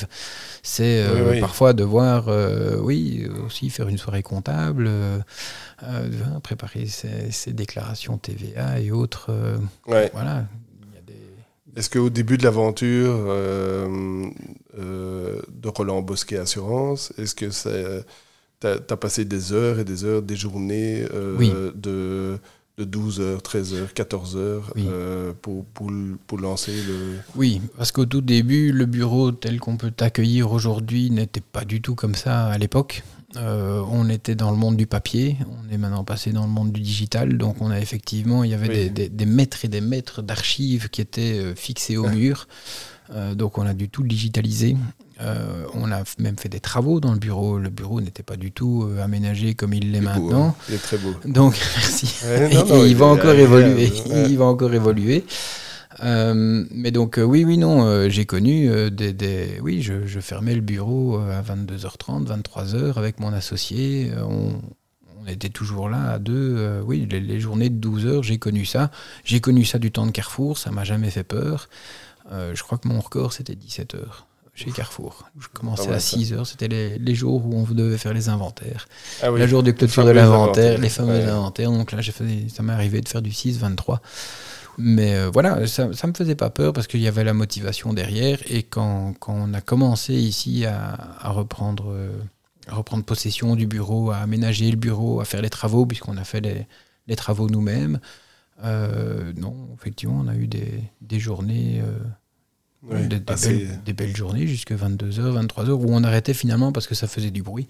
Et que comme il y a des voisins, bah, il, fallait, bien qu'on les laisse dormir avant qu'on se retrouve avec une, un tapage nocturne sur les dos. Donc euh, voilà, c'est oui, non, ça fait partie du. Et ça en fait encore partie. Hein. Et les nuits blanches, tu connais aussi euh, au, début les, nuits, euh, les nuits blanches, non. Euh, mais les nuits où tu te réveilles à 3h30, 4h et que tu n'arrives pas à te rendormir parce que, parce que le cerveau, c'est reparti. Oui. Puis là, on vient de. On vient, alors, c'est purement de l'organisation, mais on vient effectivement de scinder la société pour qu'on ait chacun notre société de management, parce que jusqu'à présent, on a une organisation où il y a une société qui a tout le portefeuille d'assurance et tout le fonds de commerce et nos employés. Et on, avait, nous, au-dessus de ça, une, société de management euh, qui nous permettait de, nous rémunérer, de payer nos voitures et ainsi de suite. Euh, ce qui faisait des comptes d'apothicaire, pas possible, parce qu'il avait une voiture un tel, moi j'avais une voiture X, il avait trois enfants, j'en ai deux. Et bref, on a décidé de scinder de scinder tout ça pour qu'on ait chacun notre société et que dans l'esprit 50-50, plutôt que de faire nos comptes d'apothicaire, on a chacun notre société, on, facture la même chose à la société euh, à la société sœur et puis après on fait on fait comme on veut dans, dans, nos, dans nos, sociétés respectives.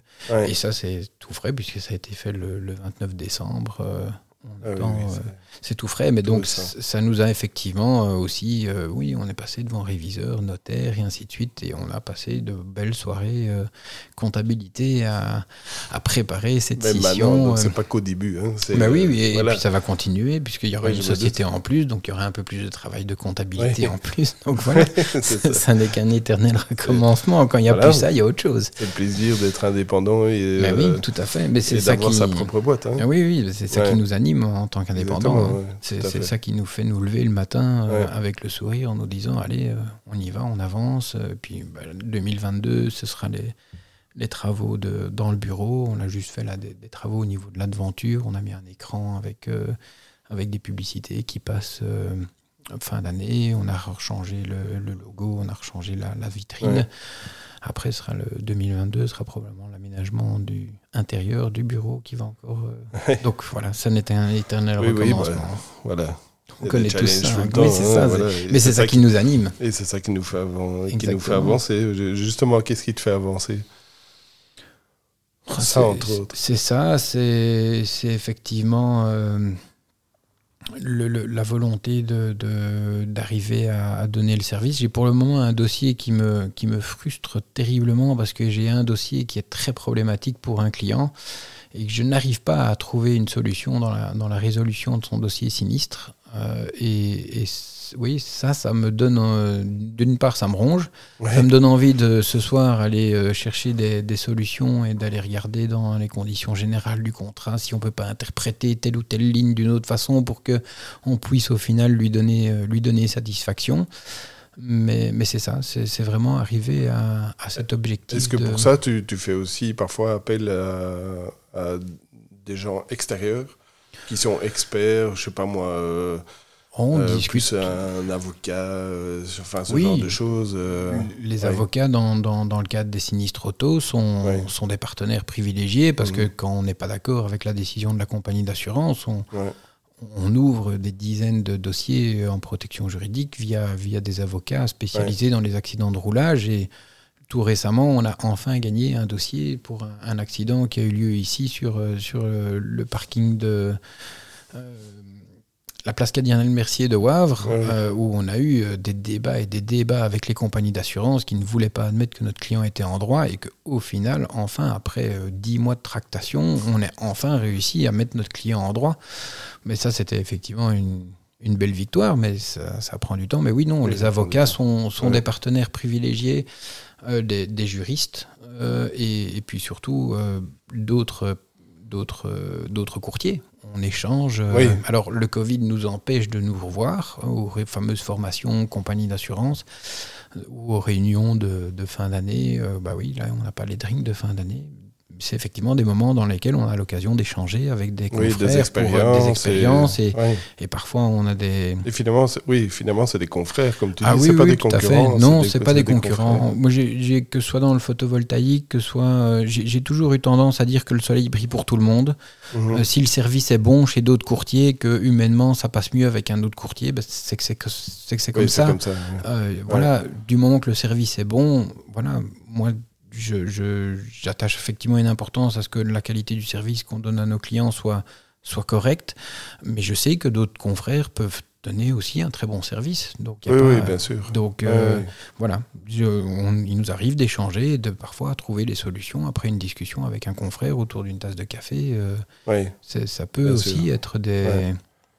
Et comme tu dis, ouais, le, le fait d'échanger, d'avoir ces, ces réunions ou ces euh, formations ensemble, etc., ça permet d'avoir euh, un échange de euh, d'expériences, de, Oui, solutions finalement à laquelle tu n'as peut-être pas pensé. que Non, un- non, non, tout à fait. des- Il y a toujours plus dans deux têtes que dans une. hein, Oui, sûr. non, non, oui. Donc, euh, oui, non, Ouais. on est quatre ici au bureau, mais parfois une sixième, une septième personne avec qui on discute de quelque Mhm. chose peut, peut effectivement te faire voir le problème d'une autre façon et finalement trouver la solution euh, non, non, oui, tout à fait. beaucoup plus simplement. Ouais, c'est clair. Est-ce qu'il y a une, euh, une euh, comment je une, une, une application, un programme que tu utilises tous les jours et qui que tu peux pas te passer Oui.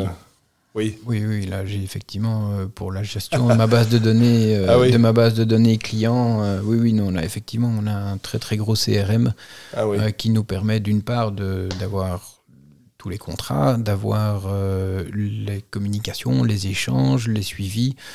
On utilise ce qu'on appelle un journal d'activité qui nous permet d'avoir vraiment une structure dans la gestion d'un dossier sinistre. C'est l'ouverture, c'est l'accusé de réception, c'est désigner l'expert, c'est avoir le chiffrage, l'accord du client sur le chiffrage, l'indemnisation, et on suit effectivement cette chronologie-là avec cet outil informatique. Sans ça, c'est c'est mission impossible de, de, Ouais. de pouvoir gérer. Donc oui, oui, on a Je effectivement me un demandais comment ils faisaient avant euh, la digitalisation. ou- avec, euh, ben voilà, on, on regarde les, les, les papiers, les papiers, les papiers, enfin les bureaux dans les années 80, c'était des papiers Oui, à, n'en plus oui. finir de partout. et donc Et effectivement, on allait euh, chercher dans. et on allait chercher dans le dossier numéro 3174/00 avec euh, ah bah tiens si c'était une farde rouge c'était un dossier sinistre si c'était Ouais. une farde bleue c'était voilà c'était effectivement les codes couleurs qui étaient utilisés avant et, et c'était effectivement ça qu'on avait dans le bureau ici hein. Euh, il y avait vraiment des mètres et des mètres sur toute la hauteur jusqu'au plafond des dossiers suspendus avec les numéros et on, on trouvait effectivement le, le dossier en question mais voilà c'est l'évolution Oui, qui, qui hein, nous voilà. permet de, passer à autre chose. Et, et heureusement euh, qu'on a digitalisé tout ça avant le confinement, parce qu'effectivement, lorsque le confinement est arrivé, on avait déjà une centrale téléphonique qui passait par Internet en Ah ouais, IP. Donc, en fait, je débranche tout mon matériel ici. Oui, tu le prends chez je toi. le prends chez fait, moi, je le rebranche sur une prise Internet et c'est comme si j'étais au bureau. Les clients font le même fait. numéro, c'est le même téléphone qui sonne. Et moi, je vois sur mon, sur mon fameux programme le, quel, quel est le client qui, qui appelle. Euh, et suivant qui a l'habitude de gérer le client, ben, c'est soit Alain, soit Didier, soit moi qui, décrochons le, le téléphone Ouais, en, c'est ça. en disant tout, Ouais. tout de suite euh, voilà, bonjour monsieur Lambert, euh, comment est-ce que je peux vous aider pour votre dossier ou ceci, cela. euh? Les clients apprécient aussi, évidemment. Com- Comment est-ce que tu libères ton stress? Est-ce que tu, tu pratiques du sport tu, euh, Je pas, pratique tu- effectivement du sport. tu- Euh, Ou tu fais du yoga? Non, ça, Je sais pas. ça, je, Pourquoi pas je- je tiens trois minutes et puis j'ai envie de bouger. Donc, non, ça, c'est, vraiment pas dans ma philosophie. Je, je, je n'arrive pas. Je trouve ça super que certaines personnes arrivent effectivement à trouver la zénitude euh, derrière ça, mais moi, non, moi, ça me. Ouais. Ça m'énerve plus qu'autre chose. Il faut que je bouge. Donc, euh, oui, donc je fais du sport. euh, bah, maintenant, plus la course à pied et du football. Euh, et puis, je passe du temps avec, Les enfants. avec les enfants. Oui, ça, Ouais. c'est effectivement euh, c'est ce qui me fait avancer, c'est ce qui me fait me lever, c'est la famille, c'est les enfants, c'est les amis. Et oui, ça, ça c'est vraiment ma, mon carburant. Impeccable. Ah bah, merci beaucoup, Laurent. Merci à toi. Très très sympathique. Alors moi, chers amis, je vous, euh, bah voilà, de nouveau un instant T qui se termine, hein, qui et qui s'est transformé en, en succès. hein. On peut on peut dire ça. hein. Euh, moi, je vous donne rendez-vous pour de, de prochains numéros. Alors 2021 a vu la naissance de, de ce podcast. En 2022, je compte accélérer un peu plus euh, et vous proposer un peu plus d'épisodes avec euh, d'autres invités. En tout cas, il y a pas mal d'invitations qui ont été euh, qui ont été lancées. Alors, si vous avez des connaissances, des amis, hein, euh, toi aussi, Laurent, hein, des connaissances, des amis, des proches dont le profil correspond à ce, à ce podcast, ben, n'hésitez pas à me, à me le faire savoir. Je prends des contacts avec eux. Il y une simple adresse, c'est laurent.instanté.be et euh, ou via les réseaux, hein, donc notre, ma page Facebook ou ma page euh, euh, LinkedIn. Voilà, encore, euh, encore merci Laurent pour euh, Merci ce chouette toi. moment, c'était sympa. Bonne chance à tous et entreprenez, osez, Voilà. ça vaut la peine. Oui, il faut oser, faut exactement. Ouais. Effectivement. Eh ben, merci beaucoup. À bientôt. À bientôt.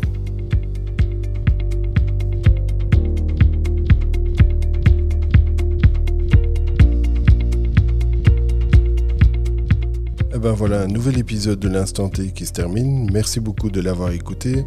Et si comme moi tu as apprécié découvrir l'Instant T et l'aventure entrepreneuriale de mon invité, n'hésite pas à partager cet épisode autour de toi, ça me fera extrêmement plaisir.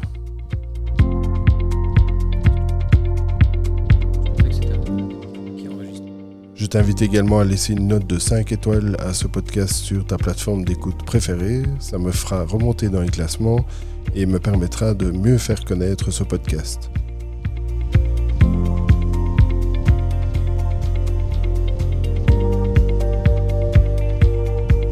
Enfin, je t'invite à liker et partager nos pages Facebook et LinkedIn.